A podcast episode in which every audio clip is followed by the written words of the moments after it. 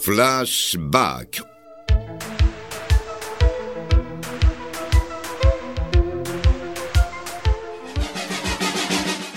Producción y conducción de Agustín Benelli.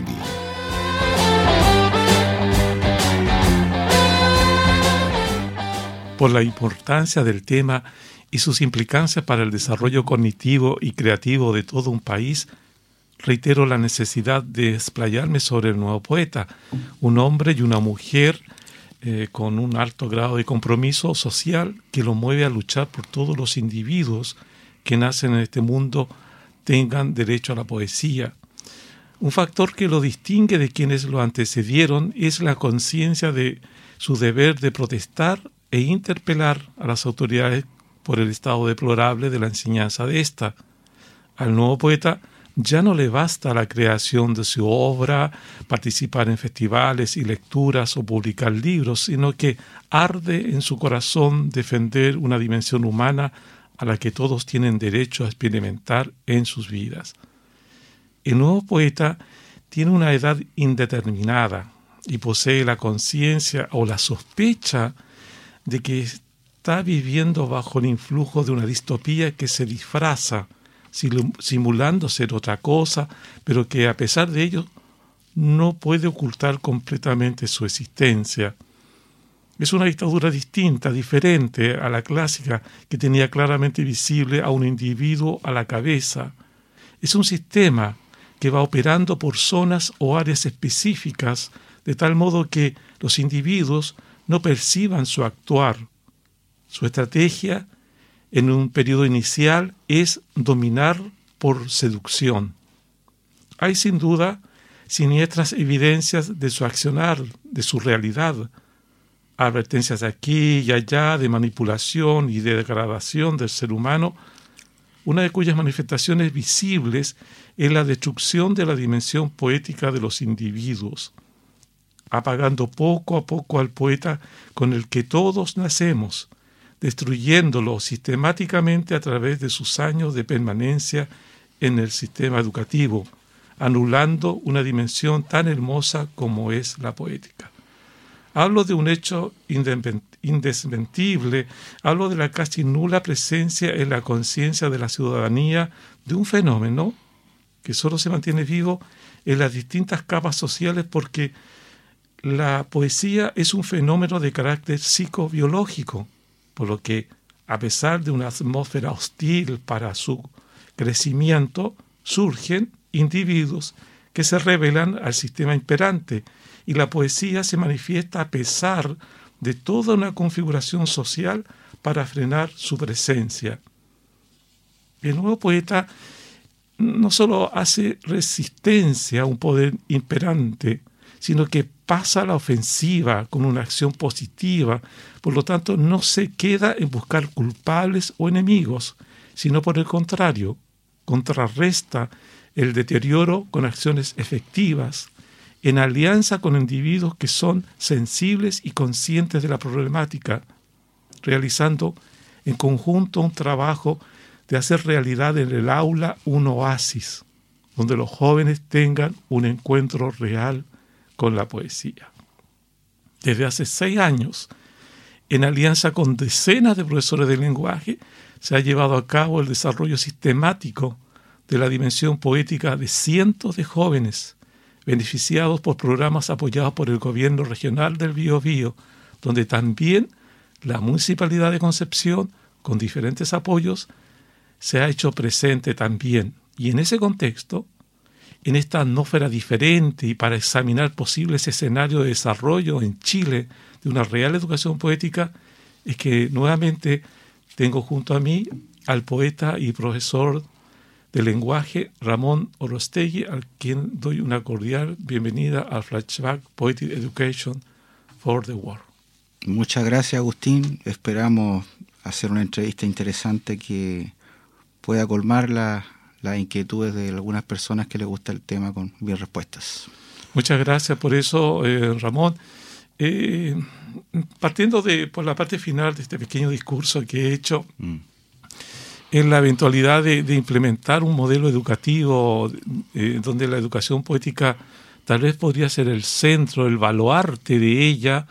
Eh, ¿Requiere algún cambio esto en las mallas curriculares de las respectivas universidades en términos de modificarlas? Porque eh, para llegar a un nivel de eh, más práctico se, requiere entonces que los, docentes tengan otra mirada, otra preparación. Eh, ¿qué, ¿Cuál es tu visión al respecto que tú que conoces el sistema, digamos, desde adentro? Sí, mira, yo lo que yo no soy experto en el tema, cierto, no soy un doctor en educación, ya, yo voy a hablar más que nada de mi experiencia en el aula, ya. Y pensando en tu proyecto, que tu proyecto lo que quiere es centrarse en el proceso de la escritura, porque en la escuela se escribe, ¿ya?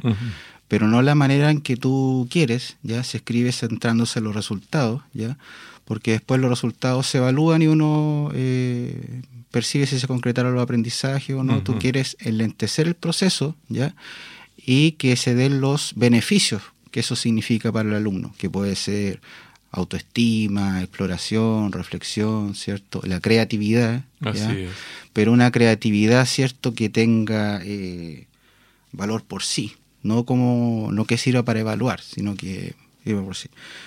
Ya, en ese sentido yo creo que eh, sería bueno que los profesores, los estudiantes de pedagogía, a quienes ya se les hace talleres de escritura, de poesía, de narrativa, de dramaturgia, tuvieran más experiencia de talleres de escritura no solo de poesía, ¿ya? Porque también tienen que tener de narrativa y de, dramaturgia. Eso por un lado, más experiencia ya para empaparse un poco de este oficio de escribir, ¿ya? Y eh, por otro lado, que en la asignatura de educación eh, se pasen ramos de didáctica de la literatura, ¿ya?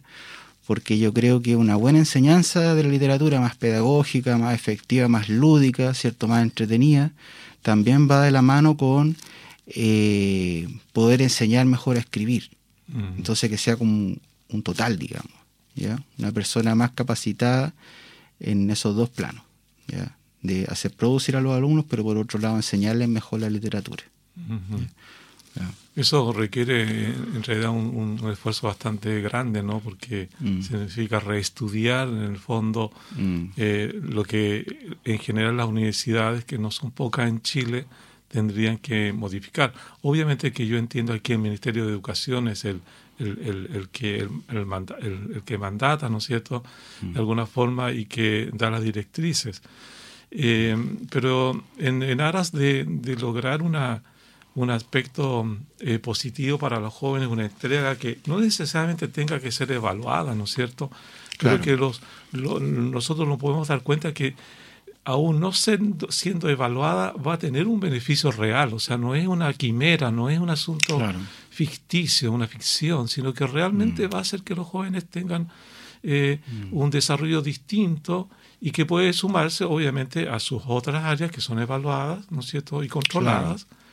Pero tener, por eso eh, nosotros hablamos de un oasis, es decir, donde haya como una especie de área de libertad dentro del aula, que, que los chicos también decir para refrescarse un poco. O sea, tienen evaluación, tienen que responder ciertas obligaciones, pero también tengan este espacio de, libertad.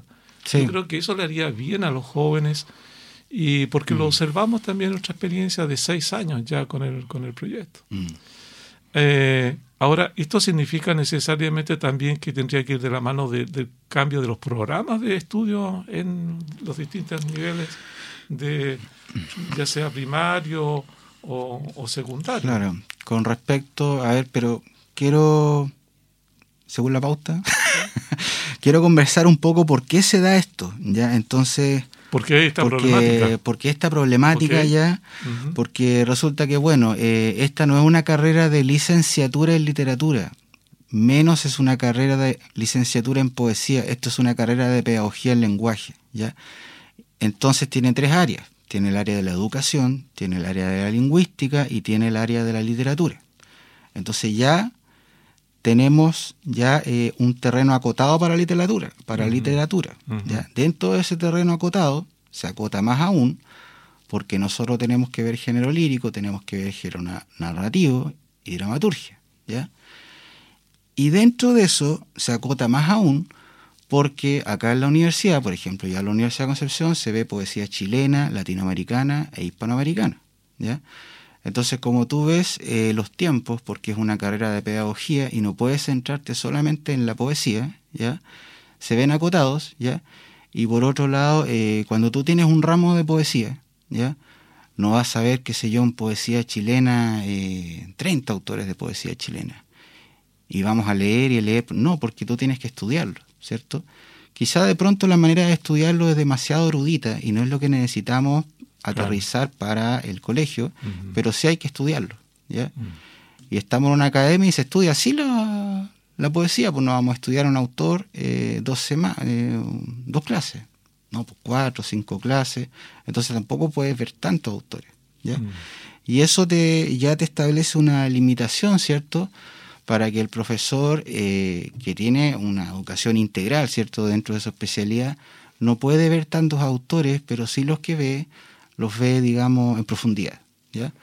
Ahora sí, es tarea del profesor, porque el profesor siempre tiene que desarrollar su trabajo de manera creativa. Sí, a eso iba a ir yo, porque ah. hay otro espacio donde él puede alimentarse, y prepararse y, sumar, ¿no es cierto?, tener entonces un bagaje mucho mayor. O sea, no basta con la universidad, jamás va a bastar lo que se eh, aprende en la, en la universidad. Entonces, el, profesor está llamado también a seguir eh, preparándose claro. y, para poder eh, solventar esta necesidad. Ahora, yo creo que de alguna forma habría que ver cómo solucionar ese problema que tú estás planteando, es decir, eh, es una carrera determinada con tres áreas y, falta tiempo. Habría que necesariamente hacer ahí una investigación de cómo eh, priorizar esta cosa que es la bajada y, y, la realidad de llevar a cabo una cosa así en el aula. Tendría que tomarse decisiones, esto lo vamos a cortar, lo vamos a sacar, porque, o lo vamos a dejar, pero lo vamos a hacer más, corto, pero para poder llegar al objetivo, obviamente hay que tomar ciertas decisiones. Y, bueno, la bajada necesaria, obviamente que si eso estaría ok, es que habría que cambiar los programas. Los programas de las carreras, dices de, De, estudio de los chicos, las materias que van a tener que ver eh, los jóvenes durante todo su periodo de estudio, tanto primaria hasta nivel medio. Claro, o sea, yo ahí no me atrevo a, a, opinar porque no soy un experto y aunque sea un experto, esto es mucho mayor que un experto incluso. Entonces, yo creo que quizá el pecado eh, que, se, que se comete es que se está demasiado enfocado en los resultados. ¿ya? De hecho, eh, hay como una sobrevaluación. ¿ya? Y muchas veces los profesores eh, caemos en el tema de porque los alumnos no quieren trabajar. ¿ya? Tenemos que ponerle un incentivo que es que trabajen porque tienen que cumplir con una nota. y ahí se preocupan, ¿cierto? Sí, y ahí toman fuerza y, claro. y hacen su trabajo. Es verdad, eso también hay que entender que estamos trabajando con la naturaleza humana, eh, la pereza es una cosa consustancial de la raza humana y que el joven tiene que eh, a veces sentir la presión de, una nota. Eh, pero también creo de que en este oasis que se podría construir eh, habrían otros estímulos que se pueden eh, entregar para que los chicos eh, se vean impelidos a participar por motivación personal, ¿no? Y que eso siempre tiene mucho más fuerza, ¿no? Claro. provoca una cierta pasión que hace que el joven logre sentirse empoderado y, por lo tanto asumir una responsabilidad que quizás para su edad puede ser una novedad o, una maduración. Ahora, Claro, eh, eh, también está el tema que a veces se, eh, se plantea de que los profesores tienen, poco tiempo para prepararse, que tienen poco tiempo para leer, que, que, tienen una carga administrativa muy grande. entonces, esto tendría que disminuir, tendría que buscar la fórmula para que el profesor tenga los espacios necesarios para poder hacer una mejor entrega, Mm. Porque, por ejemplo, el tema de la lectura, o sea, ¿cuántos profesores leen poesía? ¿O cuántos mm. pueden hacerlo? O, tienen tiempo o no tienen? ¿Qué pasa? Mm. Ahí tú que, que has vivido, digamos, esa experiencia de profesor. Claro, o sea, siempre ha estado el, el, problema, digamos, de cuántas horas tienes para preparar tus clases y cuántas horas tienes que efectuar de clases, ¿ya? Y hay un agobio laboral, ya hay una, una cosa bien ardua, ¿cierto? Sobre todo cuando se trabajan las 44 horas o todas las horas de clase, que los profesores ya prácticamente no tienen vida personal. Y, claro, o sea, en ese sentido, si tú quieres un profesor que disponga de más tiempo para, en este caso, que es lo que te interesa a ti, que es la poesía, y con ese tiempo más pudiera conocer más autores y hacer actividades con otros autores, claro, bajar el, tiempo, digamos, de, hora de clase y más planificación le daría más tiempo para conocer otros autores. Algunos auditores tal vez están preguntando por qué reiteramos el hecho de que sea la poesía como la estrella ¿no? del, sistema educacional.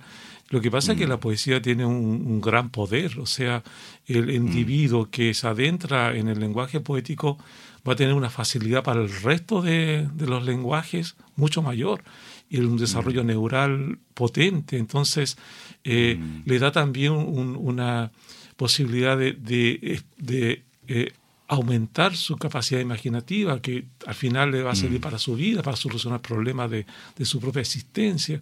Porque lo individuos mm. que no se les no se les desarrolla ese, esos procesos imaginativos, después con los mm. problemas pequeños de la vida se, se mueren, se estresan y, y, esto ayuda sin duda al individuo. Eh, por eso la importancia que le damos a la poesía y también porque Chile tiene una relación con la poesía o la ha tenido que hay que rescatar y mantener, es un patrimonio nuestro que no debe morir. Claro. Entonces, eh, siempre he pensado en la posibilidad de que la poesía sea un baluarte de la educación chilena que le dé prestigio a nivel internacional. Y que los otros países miren a Chile y digan, oh, ese modelo queremos también tenerlo en nuestros países. Eh, ahora, una de las ideas que eh, para implementar esto, eh, que los maestros, que a diferencia de los profesores en la enseñanza básica, tuvieran la posibilidad de, obtener diplomados, porque se necesitan muchas personas para poder eh, dar cursos a una idea como esta. Entonces, que los profesores, los maestros, digo, que tienen otra función, ¿no es cierto?, de guiar a los jóvenes eh, tuvieran esta posibilidad de un diplomado. Yo creo que la gran mayoría yo creo que querrían hacerlo. ¿Qué crees tú? Sí, mira, eh, yo, como digo, o sea, yo opino desde mi experiencia de profesor de aula. ¿ya? Yo creo que puede ser posible, que sería beneficioso, eh, de pronto es muy rígido el sistema ya y bueno, hay una cosa lógica que los profesores de básica hacen clase en básica, ¿cierto? Los de media en media. Mm. Después esto se flexibilizó hace unos años antes y los profesores de media igual pueden hacer clase en algunos niveles de básica, pero en general está dividido así, ¿ya? Mm. Pero imaginemos, ¿cierto?, que se pudiera hacer, ¿ya? Imaginemos que se pudiera hacer, que la idea es acogida, que se hacen estos cambios ya, entonces primero habría que determinar qué es la educación poética, ¿cierto? Eh, ¿Quién va a enseñar esta educación poética, ¿cierto? ¿Quién la imparte?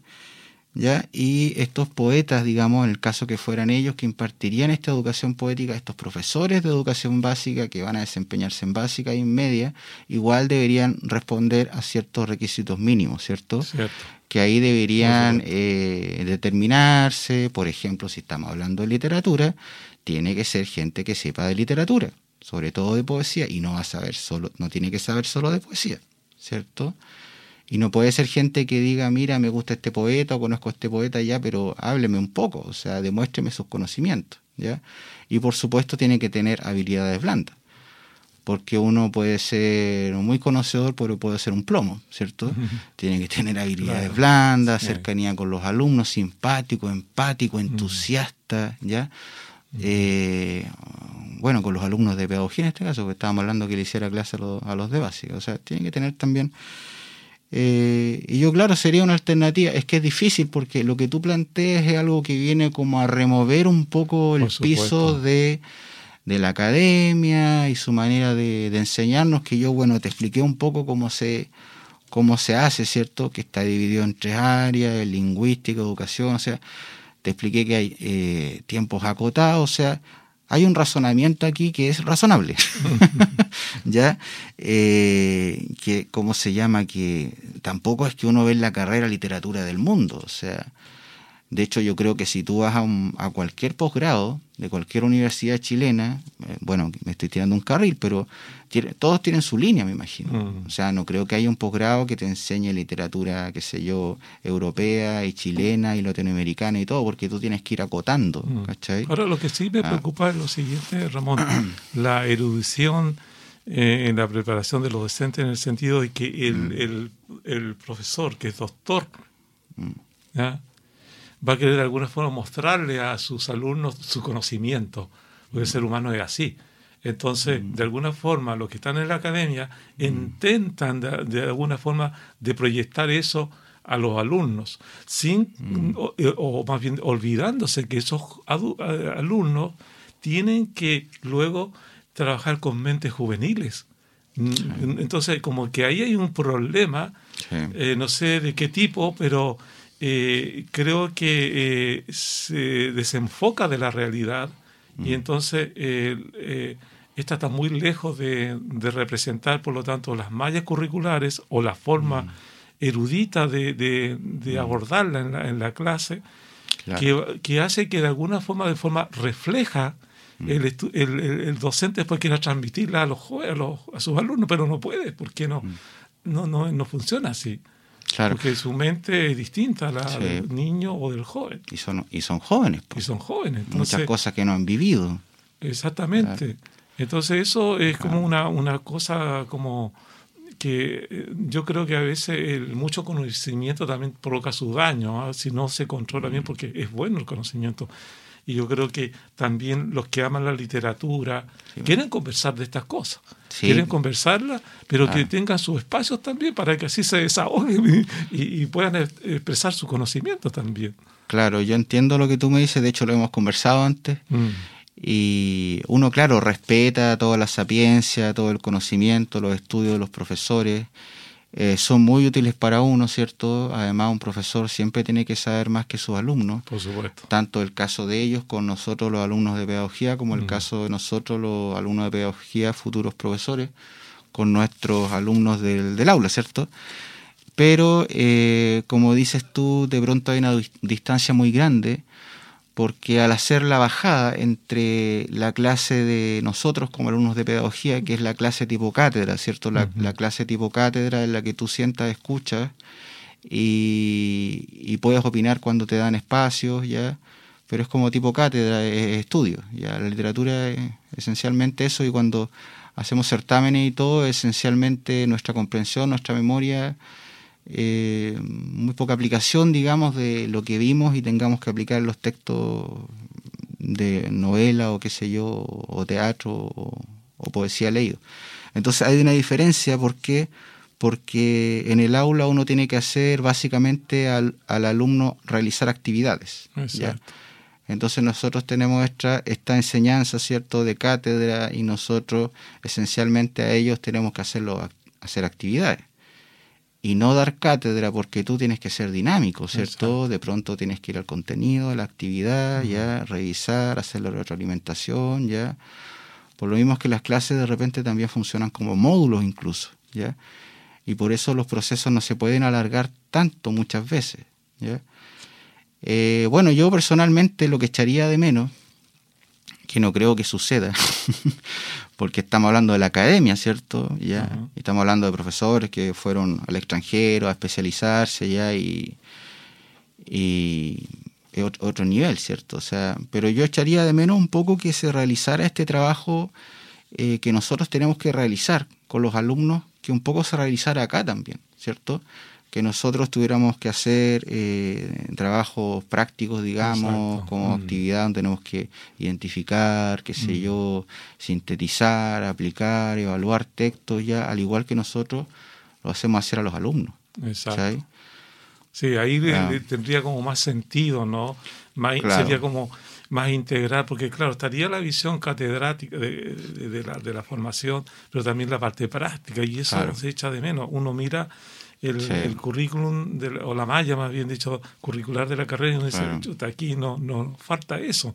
Y uno dice, ah, por eso los profesores pues con nosotros se quejan, mm. dice, no, a mí no me, no me prepararon en la universidad. Y uno, ¿qué puede decir? Que es parte de, de, un factor, es uno, porque son varios, ¿no? Pero esto provoca esta resultante, ¿no? Claro, ahora hay, universidades como la Universidad Católica, por ejemplo, la carrera de pedagogía en la Católica empieza con prepráctica antes. Mm. Tiene más prepráctica, entonces tú tienes la oportunidad, ¿cierto?, de adentrarte más en lo que va a ser tu trabajo a futuro, ¿ya? Eh, ver los textos del estudiante, qué sé yo, ver qué se pide más o menos de lo que tú vas a tener que hacer, ¿ya?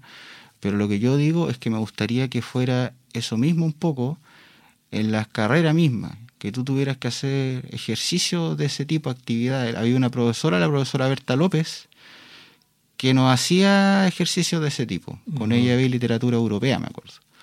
Y nos hacía ejercicios de ese tipo.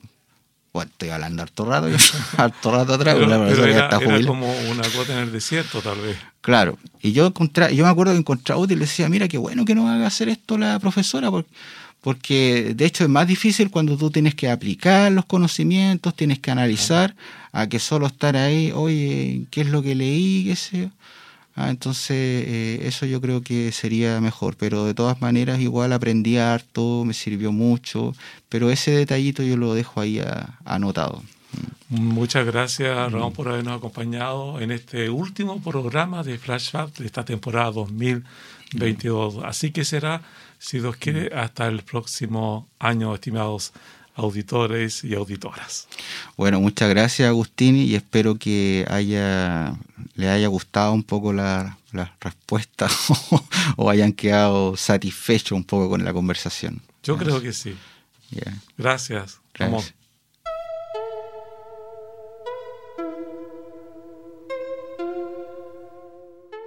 Flashback